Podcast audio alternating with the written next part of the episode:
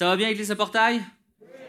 Super, très heureux d'être là euh, ce matin pour euh, prêcher le dernier message de la thématique l'amour triomphe.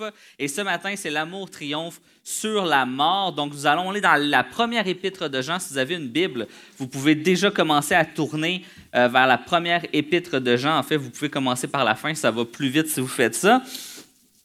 Et on a vu la semaine passée que Dieu est cette source-là de l'amour. Hein. Dieu est amour.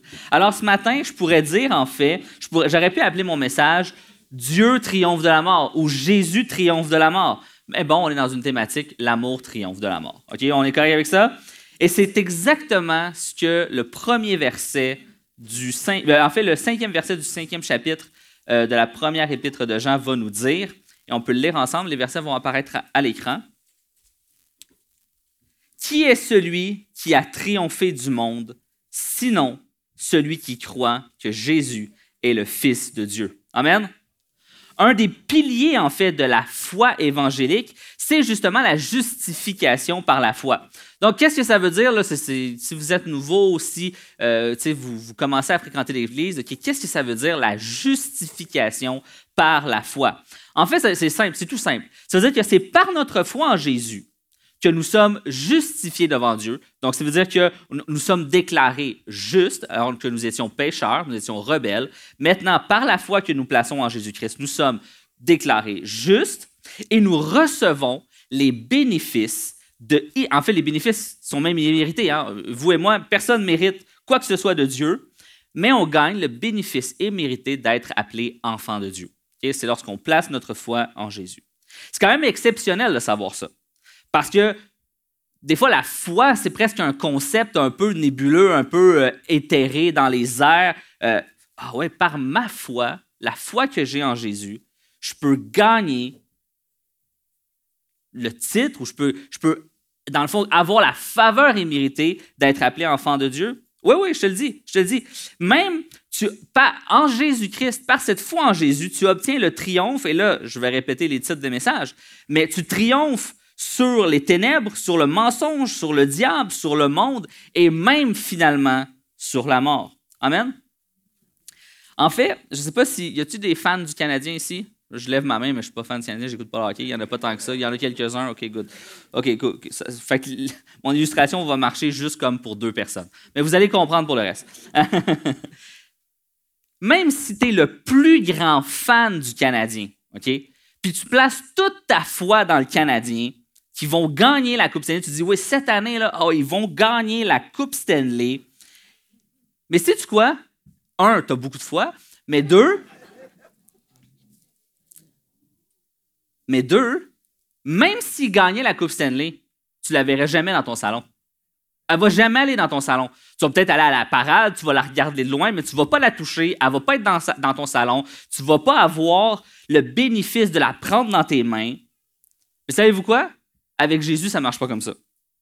Non seulement notre foi en lui, elle est justifiée, mais en plus, on reçoit les bénéfices de la victoire totalement et réellement. Amen? Et c'est quoi ces bénéfices-là? Ben, c'est la transformation de la nouvelle naissance. Lorsqu'on place notre foi en Christ, nous recevons l'Esprit de Dieu. La Bible va le décrire comme une nouvelle naissance. Hein. Nous sommes une nouvelle créature. Notre, notre entité passée, hein, notre être pécheur et rebelle à Dieu, est maintenant transformé pour être déclaré juste devant Dieu et maintenant pouvant vivre pour Dieu. En Jésus, nous sommes beaucoup plus que vainqueurs. Amen. En Jésus, nous sommes jusqu'à co-héritiers du royaume des cieux. C'est le livre d'Hébreu qui va nous dire ça. On est co-héritiers du royaume des cieux sais, je veux dire, demain matin, là, si vous receviez une lettre par la poste à votre nom de la reine d'Angleterre en disant Vous êtes co-héritier du royaume d'Angleterre, j'aurais entendu plus d'amens, plus d'acclamations, plus d'applaudissements, je pense. Vous êtes co-héritier du royaume des cieux. Ah bon, là, j'ai des enfants de Dieu réveillés. C'est correct. Je, voulais, je, vous ai comme laissé une chance. Je me suis dit, bon, le café va, va embarquer. Ça va finir par prendre le dessus.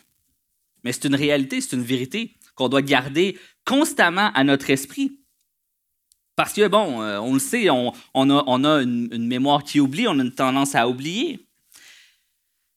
Et avec cette nouvelle naissance, naturellement, vient d'être justifié, d'être cohéritier du royaume des cieux. Mais euh, est-ce que ça vous est déjà arrivé de voir un, enfant, ou même peut-être c'est vous-même, euh, quand il naît, il y a une tâche de naissance? Moi, mon fils a une tâche de naissance. Il est né, puis là, vous allez peut-être chercher mon fils du regard. Je sais qu'il va, me détester parce que c'est un introverti comme moi. Mais bon, c'est la meilleure illustration que j'avais. Mon fils, quand il est né, il a tous les cheveux bruns, mais derrière la tête, il y a une tache de naissance. Il y a une mèche de cheveux blonds. Fait que c'est comme un, faux blond. Ou un faux brun, on ne sait pas. C'est comme c'est un des deux. Mais il y a une tache de naissance. Et il y a quelque chose d'exceptionnel, c'est que quand pas, que mon fils a quelque chose d'exceptionnel, mais nous avons quelque chose d'exceptionnel. Lorsque nous naissons, nous naissons tous avec une tâche de naissance spirituelle. Cette tâche de naissance spirituelle, c'est une marque caractéristique qui nous définit. Est-ce que vous voulez savoir c'est quoi les marques spirituelles de la nouvelle naissance? Voici ce qu'on croit. Avec la nouvelle naissance, le Saint-Esprit imprime ça en nous, comme une tâche qui reste là. Premièrement, nous croyons que Jésus est le Messie. Amen. c'est non négociable. Nous croyons que celui qui se confie en Jésus-Christ reçoit le don de la nouvelle naissance. On est né de nouveau, né de Dieu. Deuxièmement, tu ne peux pas être croyant sans aimer Dieu le Père. Amen? On aime Dieu le Père. Et si tu aimes Dieu le Père, tu aimes aussi sa famille. Et ça, sa famille, c'est qui? C'est nous, c'est l'Église. Il y a cet amour-là que nous avons.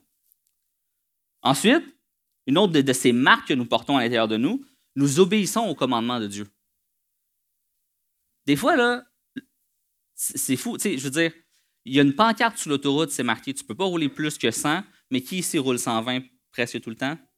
je suis coupable, je suis coupable. Sans cesse, on veut enfreindre les règlements, hein, ou souvent, il y en a-tu ici qui disent oh, ce règlement-là, ça s'applique aux autres, pas à moi. Moi, je conduis bien, tu sais. Je n'ai pas besoin de ça. Mais Dieu, par son esprit, de façon surnaturelle, imprime en nous ce désir profond de vouloir obéir à ses commandements. Qui ici, quand il pêche, il se sent bien avec son péché? Tu n'es pas obligé de lever la main. Si tu lèves la main, je vais te voir, on va se rencontrer cette semaine.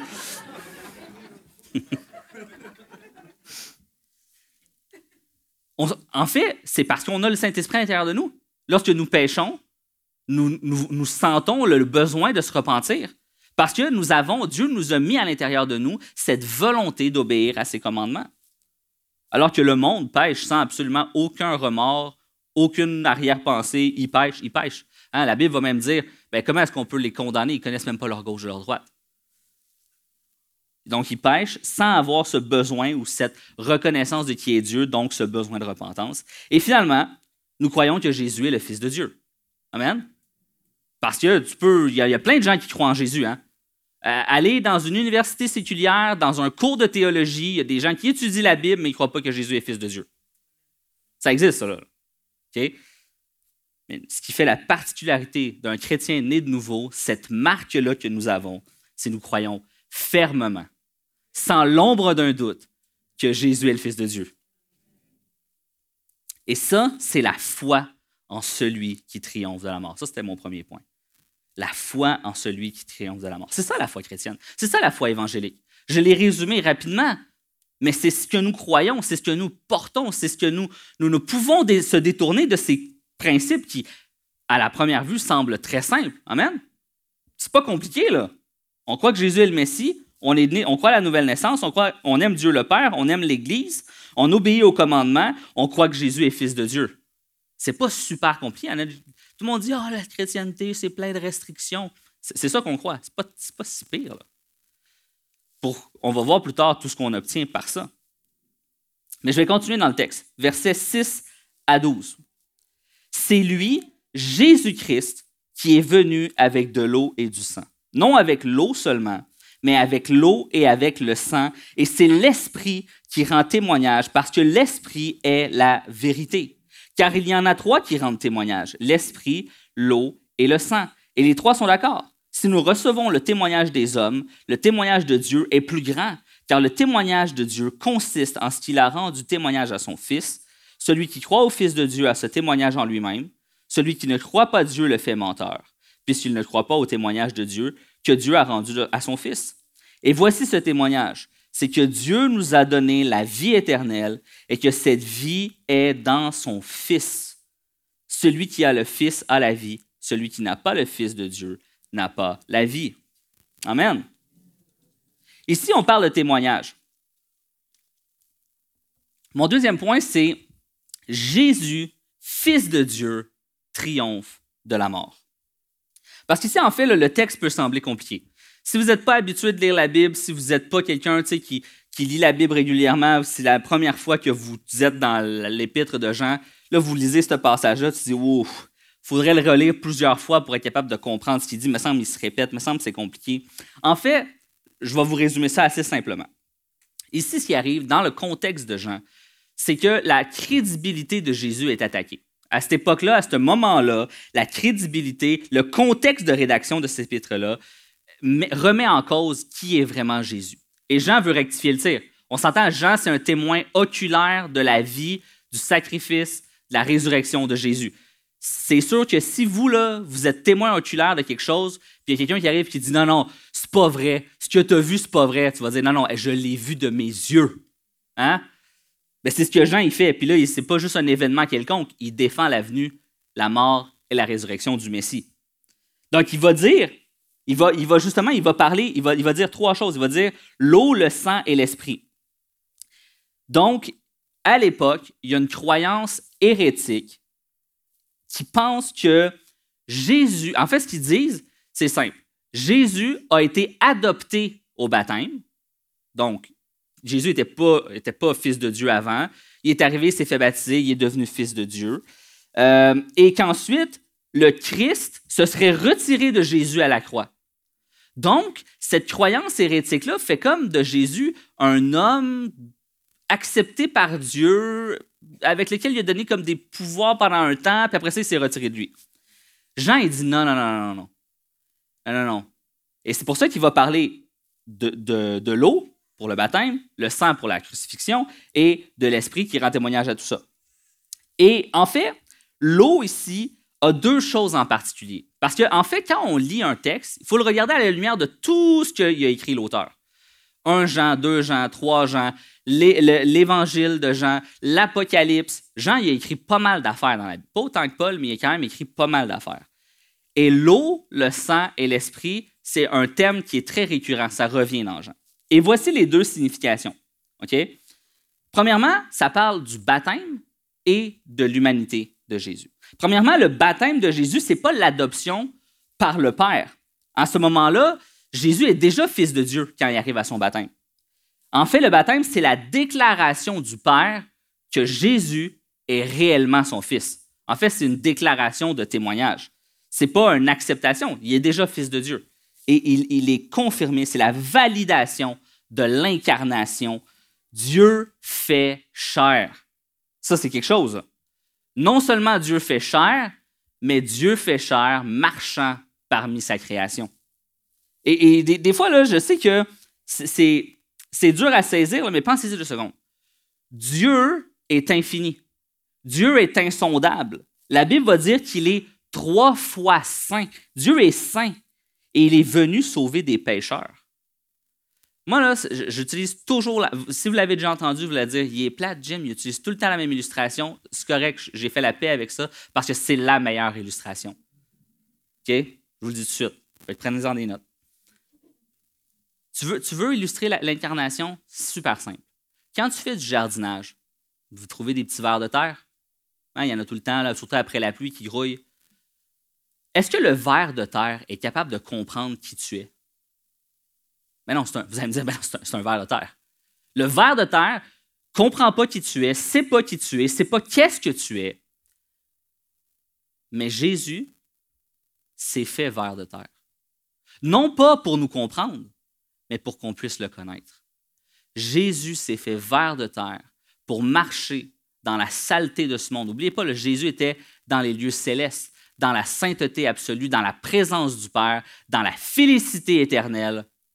Et il a décidé, il n'a pas été forcé, il n'a pas été obligé, il a décidé, par amour pour nous, de se faire chair, de marcher parmi sa création, d'avoir faim, d'avoir soif, de souffrir, de saigner, de pleurer et de mourir.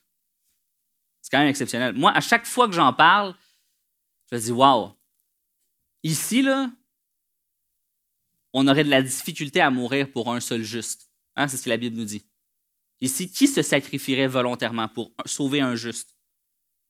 Personne. Jésus est mort pour des injustes. Qui ici donnerait sa vie pour un meurtrier? Il dit non, non, non, condamnez pas le meurtrier, prenez-moi à la place. Personne ici ferait ça. Personne ferait ça, sauf Jésus. Jésus l'a fait. Pas il le ferait, Jésus l'a fait pour chacun de nous. Alors que dans, je veux dire, nous, on, peut dire, ah, un meurtrier, mais hey, on est rebelle à Dieu, pécheur, sans possibilité de rédemption. On n'en veut pas de Dieu. Puis il est mort pour nous. Il s'est fait cher pour nous. Il a marché avec nous. Il nous a accompagnés dans les douleurs et les souffrances de ce monde, alors qu'il n'était pas obligé. Par pur et simple amour. Amen. Jésus savait que nous étions juste incapables de monter vers Dieu. On n'est pas capable de ne pas pécher. Mettons-nous au défi. Essaye de ne pas pécher une journée. Ah, peut-être que si tu te fais attacher dans ton sous-sol, les lumières fermées, tu ne poseras pas de geste pécheur. Mais tu vas avoir des pensées pécheresses, par exemple. C'est sûr, tu vas dire c'est qui le mot t'as dit qui m'a attaché, mais que je sois détaché, je vais y péter Hein, tu vas le penser là. C'est là que tu vas les penser. En fait, c'est juste impossible pour nous de ne pas pécher. La seule affaire, puis je vais, je vais en parler plus tard, c'est que Dieu nous donne la possibilité de résister au péché. Et on va le voir après. Donc, le, le, baptême de Jésus est cette confirmation et cette déclaration-là de Dieu qui dit Oui, ceci est mon Fils incarné dans la chair. La première signification de l'eau. La deuxième signification de l'eau, pour ceux que vous connaissez bien, vous connaissez bien votre Bible, vous savez que dans l'évangile de Jean, alors que Jésus va être à la croix, et que là, euh, ils vont dire, bon, euh, ça suffit, faut, il faut que les, prisonniers meurent vite. Il y a un, des, gardes qui va prendre sa lance et qui va piquer Jésus dans le flanc. Et qu'est-ce qui va sortir du flanc de Jésus? Du sang et de l'eau. Encore une fois, c'est un signe miraculeux de sa divinité. Puis c'est quand même assez impressionnant, hein, mais le, centurion romain à ce moment-là, -là, quest ce qu'il va dire? Celui, Celui-ci est réellement le Fils de Dieu. La simple vision de ça a converti le centurion. C'est quand même assez exceptionnel. Donc, Jean fait référence, parce que c'est dans l'évangile de Jean qui a écrit ça. Donc, Jean fait référence à ça. L'eau, c'est l'humanité, l'incarnation et le saut de validation de Dieu sur son Fils. Deuxièmement, et à la croix, l'eau et le sang aussi signifient un Jésus totalement humain, mais aussi totalement divin. Je le sais, là, s'il y en a ici, vous êtes bon en maths, tu dis 100% plus 100% ben, ça donne 200% On ne peut pas être 200% On peut juste donner 100% Mais Jésus est parfaitement 100% humain, 100% divin. C'est un des mystères de la foi chrétienne. C'est un des mystères de la foi chrétienne. J'aimerais l'expliquer. J'aimerais pouvoir te dire, on va s'asseoir ensemble, puis on va regarder la génétique de Jésus. Je ne peux pas faire ça. C'est un des mystères. Le deuxième signe, c'est le sang. Et ça signifie deux choses, mais qui sont très, très, très étroitement liées. Premièrement, la crucifixion. Alors que Jésus va avoir fait son ministère, va avoir guéri des gens, va avoir prêché la bonne nouvelle, va avoir prêché l'Évangile, va avoir prêché le chemin de la vie éternelle. Il va être amené à la croix. Il va être condamné. il va être amené à la croix. Et lorsqu'on regarde ce moment-là, dans toute l'histoire de l'humanité, on s'entend, là, les humains, on en a fait des bassesses. Hein. Il y a eu des guerres, il y a tout ça, des génocides. Il y en a eu des bassesses. La, race humaine n'est pas à court d'horreur. Mais le moment le plus bas et le plus antéchrist de l'humanité, c'est le jour de la croix. Où ce Dieu fait chair, trois fois saint, Seigneur des Seigneurs, tout-puissant, non seulement est allé à la croix, mais s'est laissé amener à la croix. Jésus est Dieu, là. Le moment où la création entière a retenu son souffle, vous savez, c'est quand? C'est lorsque des gens ont moqué Jésus puis ont dit Si t'es Dieu, descends de la croix. La plus grande attaque au salut de l'humanité. Parce que si Jésus avait fait ah, si Jésus avait été moi, il aurait fait en ah, ouais, puis il aurait débarqué puis il aurait dit Je vais vous le montrer que je suis Dieu. Mais Jésus, c'est pas moi. Jésus, c'est Dieu. Il savait très bien que débarquer de la croix signifiait l'impossibilité pour chacun de nous d'être sauvé. Alors il est resté là. Le moment entier où la création a retenu son souffle, le sauveur de l'humanité, volontairement donnant sa vie en rançon pour chacun de nous c'est au moment du jour le plus sombre de l'humanité, c'est paradoxalement le moment le plus éclatant de l'humanité.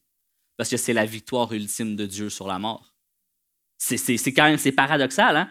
Alors que nous, on est à notre plus bas, on a livré le Fils de Dieu, notre Rédempteur, on, l'a livré à l'exécution. C'est le moment le plus glorieux du royaume des cieux parce que toute la création déclarait à ce moment-là, le salut est arrivé. Le salut de l'humanité a été obtenu. L'expiation totale des péchés de l'humanité, de l'humanité, le sacrifice ultime et suffisant de notre Sauveur. Rien à rajouter. Pas besoin de plus de prières, tu n'as pas besoin de, de, monter les escaliers à genoux, tu n'as pas besoin de faire 12 fois de réciter tes prières, tu n'as pas besoin de lire ta Bible. Tu sais quoi, j'ai même envie de dire, tu n'as même pas besoin d'être un bon chrétien. Le sacrifice de Jésus est suffisant. Ta foi en son œuvre, elle est suffisante pour acheter tous tes péchés, passé, présent, futur. Pas comme une licence pour pécher, mais comme un sceau en disant, pouvez avoir l'assurance que mon sacrifice est suffisant. J'ai payé pour vous. Il y a une chose, puis on va le voir plus tard aussi, mais j'aime ça me vendre mes punchs. Il y a une chose que je suis assuré, c'est que peu importe ce qui m'arrive, peu importe que je traverse la rue, je me fasse frapper et que je rentre dans la présence de mon Seigneur, ou que je rentre juste quand je vais avoir 90 ans, il y a une chose que je suis certain, c'est que lorsque je vais arriver devant Dieu, Dieu va me dire, mais pourquoi je te laisserais rentrer, mon ami? Et qu'est-ce que je vais dire? Ah, écoute, Seigneur Dieu, j'ai été un bon prédicateur. J'ai prêché ton évangile toute ma vie. Il y a plein de gens qui sont venus à toi. Plein de gens t'ont connu grâce à moi. J'ai prêché fidèlement les Écritures. J'ai prié chaque jour. J'ai lu ma Bible. je donnais aux, plus pauvres. Je donnais même ma dîme à l'Église. C'est comme tu devrais me laisser rentrer pour ça. Si je dis ça, c'est sûr, c'est sûr, c'est sûr, il va dire ben non, la porte de la direction, c'est l'enfer. Il y a une seule et unique réponse à ça. Pourquoi est-ce que je te laisserai rentrer au paradis? Ma réponse va être, ben, tu ne devrais pas me laisser rentrer au paradis. Sauf que, si tu m'envoies en enfer, il va que tu envoies ton fils avec moi. Parce qu'il a payé pour moi. Il m'a racheté. Puis moi, puis lui, ben, moi, je ne lâcherai pas la main de Jésus, puis je sais que Jésus ne me lâchera pas la main. Fait que si tu veux m'envoyer en enfer, il va falloir que tu envoies Jésus en enfer avec. Mais la réalité, c'est pas ça. Et oui, on peut l'applaudir parce que c'est ce qu'il a fait pour chacun de nous. Et Jésus va confirmer. Jésus va dire Oui, oui, c'est correct, j'ai payé pour lui. J'ai payé pour lui. Mes, mes, actions, mes œuvres servent à rien. Je ne peux pas gagner l'amour de Dieu. C'est Jésus qui l'a acquis. Jésus a acquis mon salut. Amen. Et vous savez, au Québec, on a, quelque chose qui s'appelle le certificat de naissance comme attestation de, bon, vous savez c'est quoi un certificat de naissance? Euh, au Québec, peu importe si tu veux un passeport, si tu veux euh, une carte d'assurance maladie, peu importe, euh, quand tu te maries, tu as besoin de ça. En gros, c'est quoi? Ben, c'est pas super compliqué. C'est que quand tu nais, ben, le médecin atteste que oui, c'est bien ces parents-là, c'est bien ce bébé-là, il signe les affaires, toi tu mets les noms, les affaires, tu envoies ça au gouvernement, le gouvernement atteste, il te renvoie un beau papier, Good. L'autorité supérieure atteste, par exemple, que mon fils Isaac est bien Isaac, fils de Karen et Jimmy. Tout ce que j'ai dit avant, c'est un peu le certificat de naissance de Jésus, dans le sens où le Père a authentifié Jésus non seulement à son baptême, mais aussi à sa résurrection. La résurrection est cette attestation que Jésus est réellement qui il dit qu'il est. Si Jésus avait été un imposteur, il serait encore dans le tombeau. Mais Jésus est le Fils de Dieu. Même la mort ne pouvait pas le retenir. Et c'est pourquoi, dans cet ultime affrontement, Jésus a vaincu la mort. Amen. Et je dirais en, concluant ce point-là qu'on peut sans aucun doute reconnaître que l'eau et le sang sont des témoignages historiques de l'humanité et la divinité de Jésus, attestés dans le cœur du croyant par le Saint-Esprit et confirmant que Jésus est le Fils de Dieu. Amen. Si tu es ici et tu es un non-croyant, tu dis Ah, je suis pas sûr, je suis comme on the fence. La réalité, c'est que je pourrais te présenter tous les arguments historiques que tu veux. On pourrait s'asseoir puis débattre ensemble pendant plusieurs jours. L'affaire, c'est que je ne pourrais jamais te convaincre de rien. Je veux dire, je suis une preuve de ça. Les arguments de la chrétienté m'affectaient absolument pas. Et c'est pourquoi je dis ici, attester dans le cœur du croyant par le Saint-Esprit. Il y a juste le Saint-Esprit qui peut te convaincre. Moi, je ne peux pas le faire. Je pourrais t'emmener un, lot de preuves puis il y en a, là. C'est pas, pas que, pas que, ah, ben, check le gars. Check le pasteur. Il essaie de se défendre parce qu'il n'y a pas de preuve de la résurrection, du sacrifice. Non, il y en a plein de preuves, OK? Ça prend deux secondes. Je peux t'amener plein de livres si tu veux. Viens me voir à la fin de la réunion, je vais t'en donner. Il y en a plein de preuves historiques. Sauf que, que si les faits seuls étaient suffisants pour convertir ton cœur, je pense qu'il y aurait beaucoup plus de gens convertis dans le monde. Ça prend une intervention de Dieu lui-même. Et porte oreille. Parce que peut-être qu'en ce moment, peut-être que tu es là. Tu te dis, ah, je sais pas, je ne suis pas vraiment croyant, je me considère pas, tu sais, j'accompagne quelqu'un, peu importe. Porte l'oreille.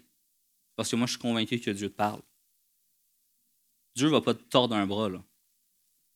Dieu veut, veut, veut juste te parler. Dieu veut te imprimer dans ton cœur la valeur du sacrifice qu'il a fait. La reconnaissance que tu es un pécheur que tu ne pourras jamais atteindre Dieu par toi-même, par tes propres efforts, que tu ne pourras jamais avoir la vie éternelle, que la destination ultime et totale d'un homme ou d'une femme sans Dieu, c'est l'enfer, et que la seule façon, c'est de se confier en Jésus-Christ. Et ça, c'est ce que Dieu veut pour toi. Maintenant, la balle est dans ton camp. Et je continue. Verset 13-21. Je vous ai écrit ces choses afin que vous sachiez que vous avez la vie éternelle vous qui croyez au nom du Fils de Dieu, vous avez auprès de lui cette assurance que si nous demandons quelque chose selon sa volonté, il nous écoute. Et, si nous savons qu'il nous écoute, quelque chose, que, quelque chose que nous demandions, nous savons que nous possédons la chose que nous lui avons demandée. Si quelqu'un voit son frère commettre un péché qui ne mène point à la mort, qu'il prie, et Dieu donnera la vie à ce frère. Pardon, il la donnera à ceux qui commettent un péché qui ne mène point à la mort. Il y a un péché qui mène à la mort, ce n'est pas pour ce péché-là que je dis de prier.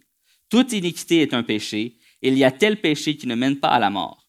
Nous savons que quiconque est né de Dieu ne pêche point, mais celui qui est né de Dieu se garde lui-même, et le malin ne le touche pas. Nous savons que nous sommes que nous sommes de Dieu et que le monde entier est sous la puissance du malin. Nous savons aussi que le Fils de Dieu est venu et qu'il nous a donné l'intelligence pour connaître le véritable. Et nous sommes dans le véritable, en son Fils Jésus-Christ. C'est lui qui est le Dieu véritable et la vie éternelle. Petit enfant, gardez-vous des idoles. Et vous savez, il y a bien du stock là-dedans. C'est, comme, il y a du matériel. ok? Fait que je vais essayer de, résumer ça en six grandes vérités qu'un enfant de Dieu doit savoir. ok? Puis en même temps, je, me trouve quand même assez chanceux ce matin de terminer la, la série parce que j'ai accès à la conclusion. Je vous donne un petit punch sur, euh, sur, ma vie. Vous allez peut-être dire, ben Jim, il est weird, mais c'est correct, je vis bien avec ça. Euh, moi, quand je connais pas un livre, ou je, je regarde un livre, je dis, ben, je sais pas trop si je devrais le lire ou pas, parce que ce va m'intéresser, je sais pas trop. Ben, moi, je fais deux choses. Je lis la conclusion, puis je lis l'introduction. Habituellement, si tu lis l'intro puis la conclusion d'un livre, tu sais à peu près de quoi ça parle. OK, est-ce que je me suis comme dévoilé des punchs souvent? Oui, mais ça, ça me dérange pas, je m'en fous. Je fais la même chose avec les séries télé. Je regarde le premier épisode, je regarde le dernier épisode. It is good.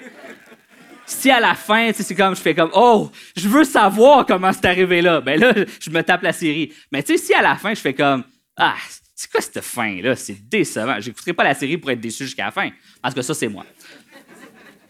Mais, ça pour revenir au texte, si tu lis la conclusion puis l'introduction d'un livre, en gros, tu sais pas mal de quoi ça parle. Tout est là. Puis ce matin, ben, on a quand même la chance d'avoir la conclusion. Et la conclusion ici vraiment résume, tout est là, résume vraiment l'ensemble de l'épître. Donc, six vérités.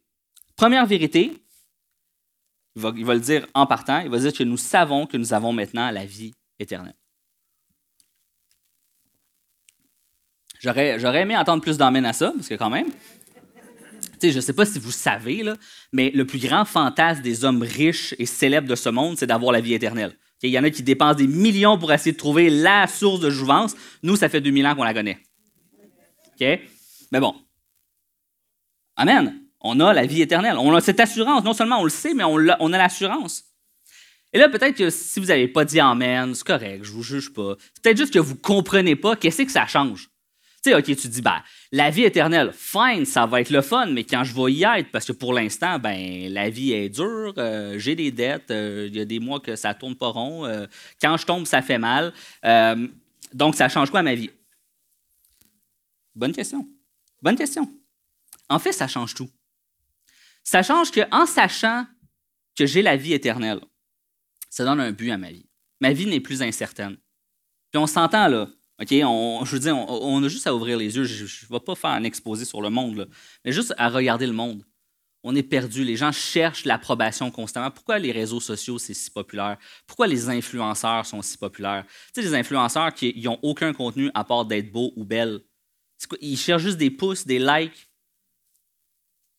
Pourquoi nous, sur les réseaux sociaux, on, aime ça? Je veux dire, qui n'aime pas ça, avoir des likes, des commentaires? Ah ouais, elle est belle ta photo. Ah, s'il n'y a personne qui répond, personne qui pose, est-ce que ça change ton identité? Le grand problème moderne, c'est qu'on est tellement face à une infinie de possibilités que finalement, on choisit l'immobilité. Dans plein d'aspects. Nos jeunes sont les plus propices à ça. Si tu demandes à ton... Je veux dire, reculons de 100 ans. Si moi, j'étais un fermier, j'avais des enfants, mes enfants étaient des... Puis ils seraient restés des fermiers. Aujourd'hui, je suis pasteur, mon fils sera probablement pas pasteur parce que maintenant, il y a une infinie possibilité de ce qu'il peut être. Si tu as un enfant, qu'est-ce que tu veux être plus tard? Tu lui demandes ça à 3, 4, 5 ans, ça va changer, ça va changer, ça va changer, ça va changer, ça va changer. Moi, à 20 ans, tu me demandais qu'est-ce que tu voulais faire plus tard, puis ça a changé. OK? Jamais j'aurais dit pasteur, mais Dieu m'a surpris. Il y a une infinie de possibilités. Puis souvent, ce qui arrive, c'est que devant une très grande capacité de choisir, ben, on ne choisit plus puis on arrête. Là, je veux dire, avec Dieu, c'est facile. Hein? C'est noir ou c'est blanc? Ou je devrais dire c'est rouge ou c'est blanc? C'est les flammes de l'enfer ou c'est la félicité éternelle de la vie, éternelle? Je veux dire, avec Dieu, c'est simple. Il n'y a, pas d'entre-deux. Il n'y a pas de Oh, t'étais pas si pire, je vais comme te mettre dans une place où il fait pas trop chaud. C'est un ou c'est l'autre, hein? Vous savez, moi, quand j'étais jeune, ben là, vous allez peut-être euh, découvrir mon âge et dire Wow, il est vieux, Pasteur Jim. Il y en a plein aussi de jeunes qui vont dire Je sais même pas c'est quoi, c'est un blockbuster. Mais bon, moi, quand je voulais écouter un film, j'allais au blockbuster. Puis là, j'allais, puis il y avait comme un mur avec les nouveautés, les nouveaux films sortis ce mois-ci. Je veux dire, il n'y en avait pas tant que ça. OK? Une dizaine, gros max. On s'entend que j'écoutais pas mal de films, fait qu'au bout d'une semaine ou deux, il n'y en avait plus de films là-dedans. Fait que j'avais pas vraiment beaucoup de choix. Aujourd'hui, on a tout Netflix, YouTube, puis euh, Disney+, puis euh, Amazon Prime. Combien de séries télé au bout de notre doigt on peut avoir? C'est infini, OK? Mais avec Dieu, c'est pas ça. Avec Dieu, c'est juste deux. Et ça change la façon que tu vis. Parce qu'on a maintenant un but. Je connais le but de ma vie. Je sais où je m'en vais. Je vis à la lumière de l'éternité et non plus à la lumière de ma mortalité. Tu sais, quand on a cette attitude de vite, vite, vite, je veux tout accomplir. Vite, vite, vite, je veux faire plein de choses. Pourquoi? Parce que la vie est courte. Hein, on le dit souvent, la vie est courte. Quand tu es jeune, tu dis Ah, j'ai hâte d'être adulte pour pouvoir boire de la bière. Puis quand tu es vieux, tu dis Ah, me semble que je donnerais tout pour juste aller jouer au Lego. Hein? Je suis seul? me semble qu'il y a des jours où je me dis, tu sais quoi, j'abandonnerai tout juste pour aller m'asseoir puis jouer au Lego. Toute la journée, sans penser à mes paiements, mon hypothèque, il faut que je sorte le chien, il faut que je fasse à manger.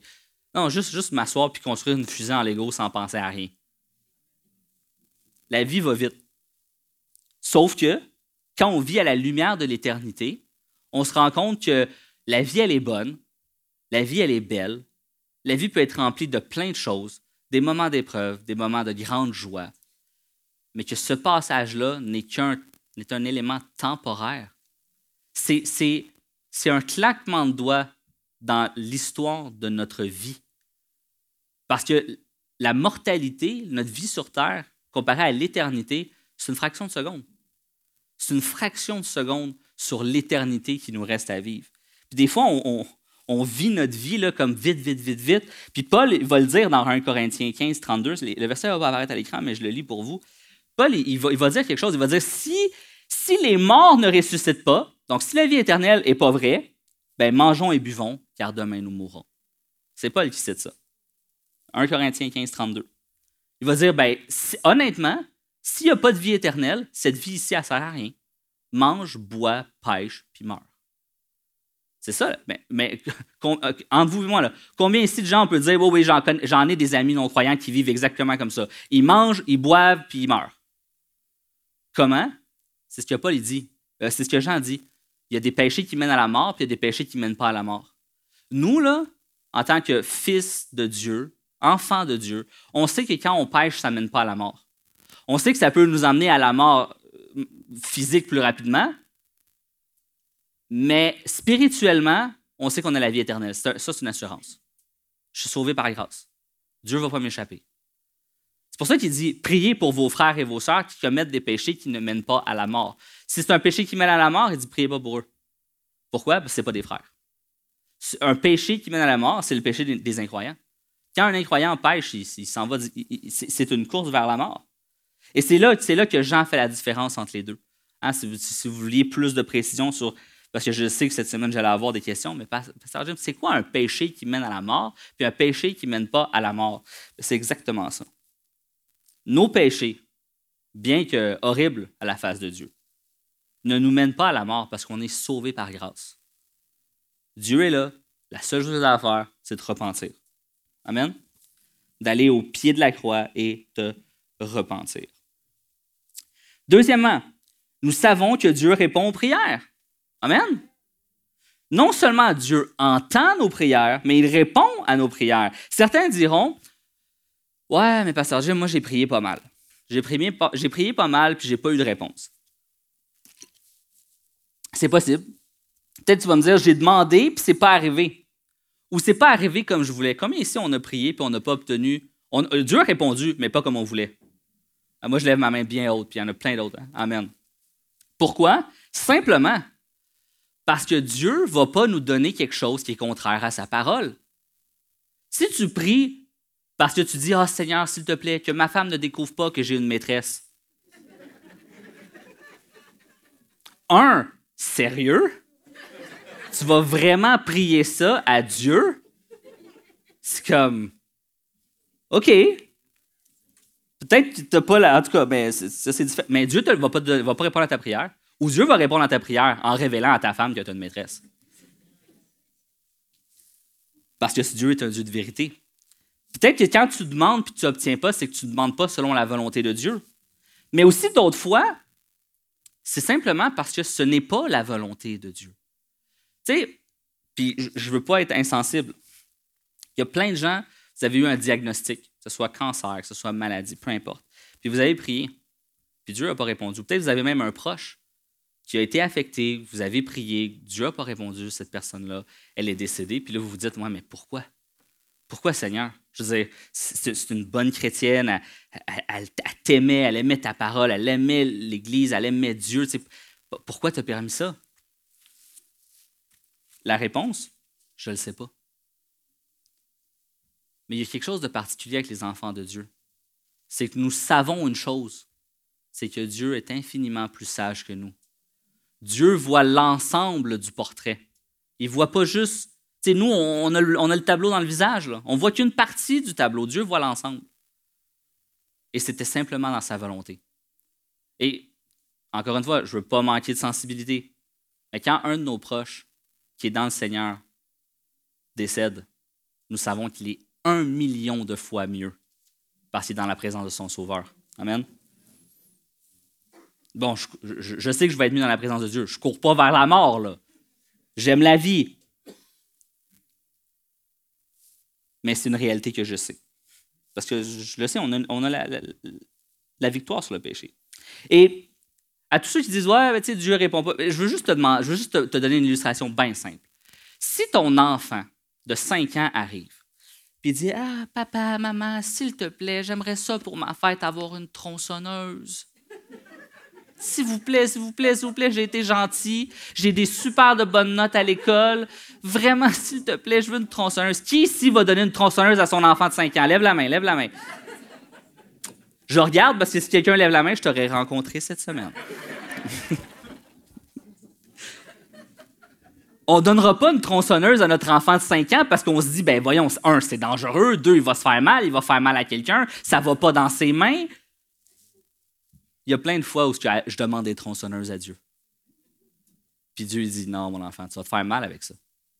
Si je, je, peux, Dieu peut me le donner. Je dis, il est tout puissant. Dieu peut me le donner. Mais il dit pourquoi je te donnerais quelque chose avec lequel tu vas te blesser? Pourquoi je te donnerais quelque chose euh, de quelque chose avec lequel tu vas te détourner de moi? Pourquoi je te donnerais quelque chose avec lequel tu vas faire du mal à ta famille?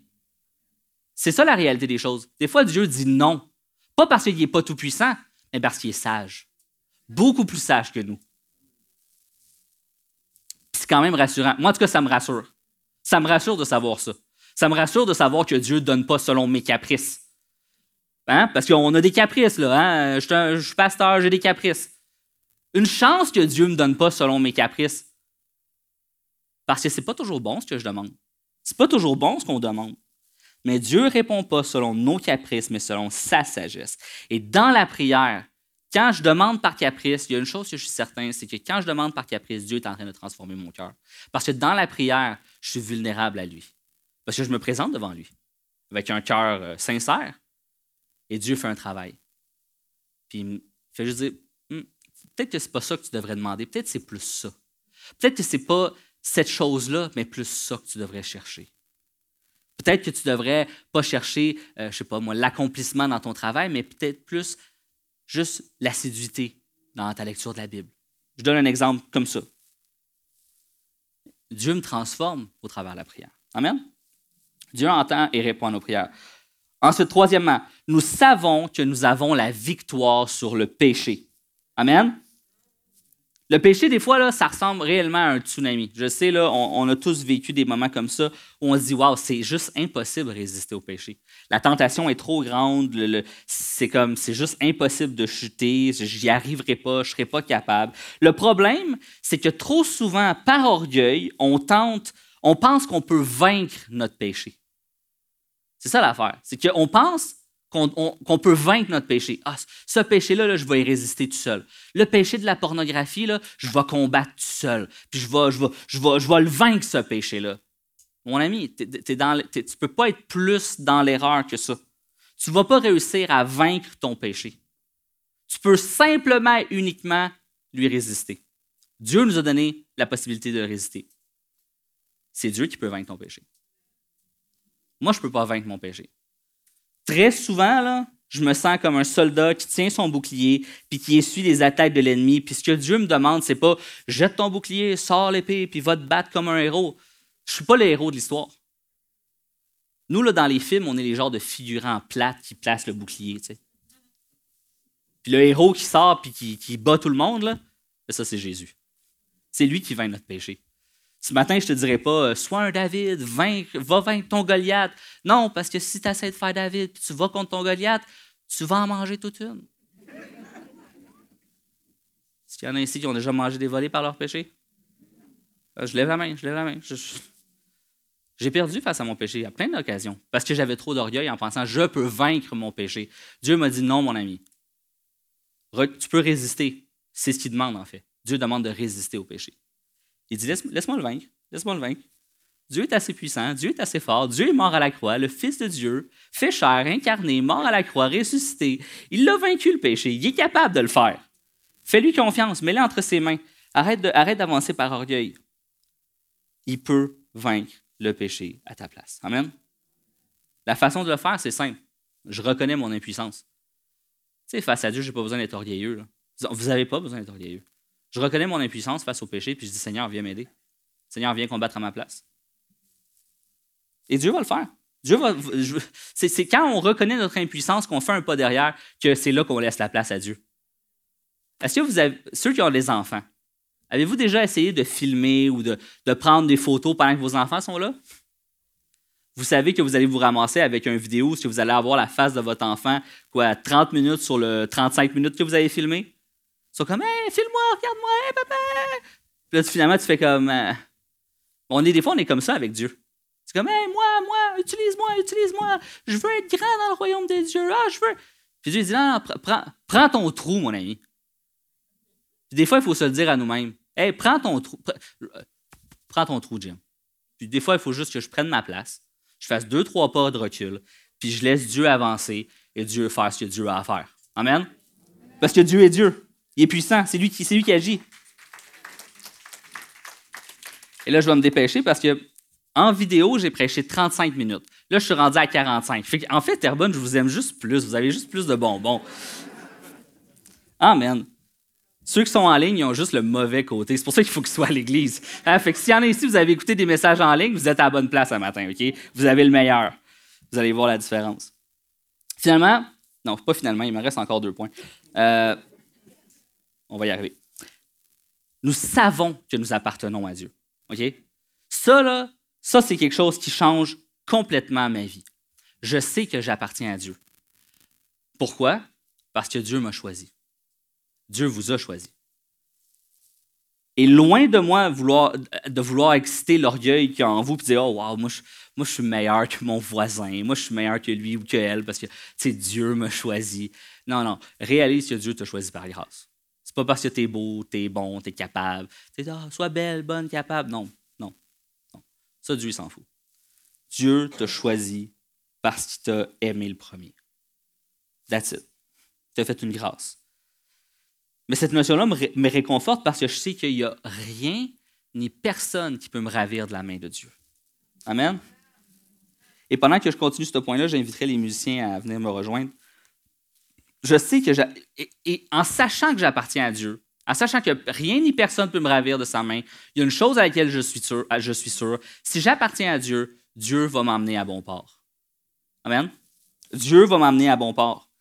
Peu importe c'est quoi la circonstance de ma vie actuelle. Peut-être que là, je suis dans une tempête, peut-être que là, je suis dans le désert, peut-être que là, je suis dans une, dans une saison où ça va super bien, je suis dans les plaines verdoyantes du Seigneur. Mais je sais que peu importe, Dieu va m'emmener à bon port. Et ça, c'est vraiment c'est particulier parce que c'est ma prière pour moi, c'est ma prière pour vous. Dans la pire des circonstances, je sais que ma destination finale, elle est assurée. Ça, ça, c'est, ça, c'est, ça, c'est pas peu dire. Il y a plein de gens que si tu leur demandes où tu t'en vas lorsque tu vas mourir, ils vont juste dire Je ne sais pas. Je ne sais pas. La surprise qu'ils vont avoir va être terrible. C'est pourquoi ce matin, je le prêche. Je le prêche, puis je le dis, puis je ne veux pas mâcher mes mots. Il y a deux choix avec Dieu. Hein? C'est l'enfer ou la vie éternelle. En sachant que nous appartenons à Dieu, il y a une chose qu'on peut être certain, c'est que la destination reste inchangée. Peu importe la circonstance de ma vie, peu importe si je chute à un moment donné, peu importe si tel jour je ne suis pas au, plus haut de ma forme spirituelle, je sais que si je me repens, ma destination finale reste inchangée. Amen. Finalement, nous connaissons la vérité. Nous connaissons le véritable que Jean va dire. Et ça, cette vérité-là nous rend libres. On peut vivre notre vie avec la pleine assurance que le Dieu que nous servons, que le Dieu que nous adorons est le véritable. Et la dernière phrase que Jean va dire, il va dire, Petit enfant, gardez-vous des idoles.